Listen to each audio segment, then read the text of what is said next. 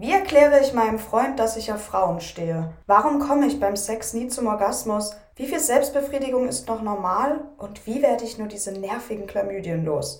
Um solche Fragen geht es in der Netflix-Serie Sex Education. Und eine Antwort darauf scheint der Highschool-Schüler Otis Milburn parat zu haben. Otis hat zwar eine Sexualtherapeutin als Mutter und weiß über solche Themen ganz gut Bescheid, was seine eigene Sexualität betrifft, ist er aber noch eher unerfahren und ziemlich unsicher. Nach den Sommerferien wird Otis plötzlich zum Ansprechpartner für die sexuellen Probleme seiner MitschülerInnen. Seine Ratschläge bleiben aber nicht ohne Erfolg. Das Ganze spricht sich schnell rum und seine Mitschülerin Maeve erkennt, damit lässt sich sogar Geld machen.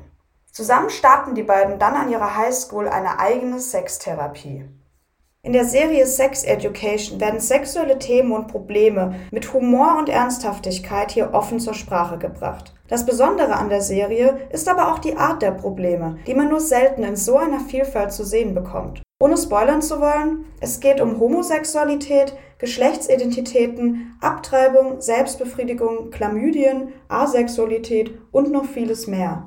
Sex Education klärt nicht nur in witziger und ernster Weise über diese Themen rund um Sexualität auf, sondern sorgt damit auch für ihre Enttabuisierung. Die Vielzahl und Vielfalt an queeren Charakteren bietet hier auch definitiv mehr Menschen die Möglichkeit zur Identifikation und Selbstfindung.